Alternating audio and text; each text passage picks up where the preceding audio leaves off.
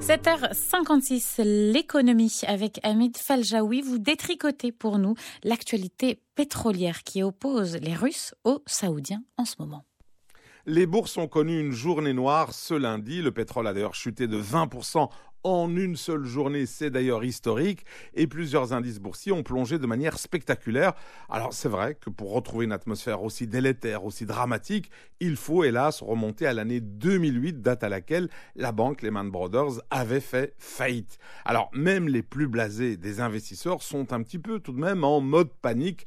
Alors c'est vrai, les experts ne veulent pas encore parler de crack boursier, même si plusieurs indices ont reculé très fortement. Et d'ailleurs certains indices boursiers sont revenus à leur niveau de fin décembre 2018. Ça veut dire quoi? Bah, Ça veut dire tout simplement que les hausses des cours enregistrées en 2019, voire même début 2020, ont été totalement effacées. Autrement dit, une dizaine de séances négatives ont effacé le travail, la progression d'une année. Or, quand on assiste à plus de 20% de baisse, on peut légitimement, techniquement, parler de crack boursier. Mais les experts n'aiment pas ce mot, sans doute parce qu'il fait d'ailleurs peur aux particuliers.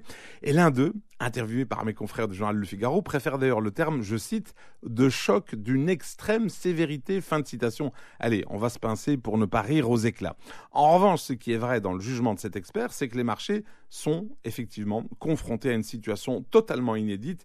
Ils perçoivent un risque, mais sont incapables de le mesurer. En fait, si ce lundi a été aussi noir, c'est aussi parce que les Saoudiens ont joué à la roulette russe sans jeu de mots. Alors comme vous le savez, l'épidémie de coronavirus a paralysé l'économie chinoise et donc la consommation de pétrole a chuté. Donc les cours du baril de pétrole ont également chuté. Et ça, évidemment, ça ne fait pas l'affaire de l'OPEP, l'organisation des pays exportateurs de pétrole. Donc, l'Arabie saoudite, qu'est-ce qu'elle a fait? Bah, Elle a essayé de convaincre ses alliés, notamment la Russie, de réduire leur production pour justement enrayer la baisse des prix du pétrole. Mais la Russie a dit niet. Elle a donc refusé cet accord pour soutenir les prix de l'or noir. Et donc l'Arabie saoudite, pour se venger, a changé sa politique à 180 degrés. Elle a baissé brutalement ses prix et a décidé d'inonder le marché avec son pétrole. Alors vous me direz que l'Arabie saoudite se tire également une balle dans les pieds. Oui, à court terme, mais le calcul de l'Arabie saoudite est le suivant. En faisant baisser le cours du pétrole, elle espère que la Russie va finir par craquer et donc accepter son accord.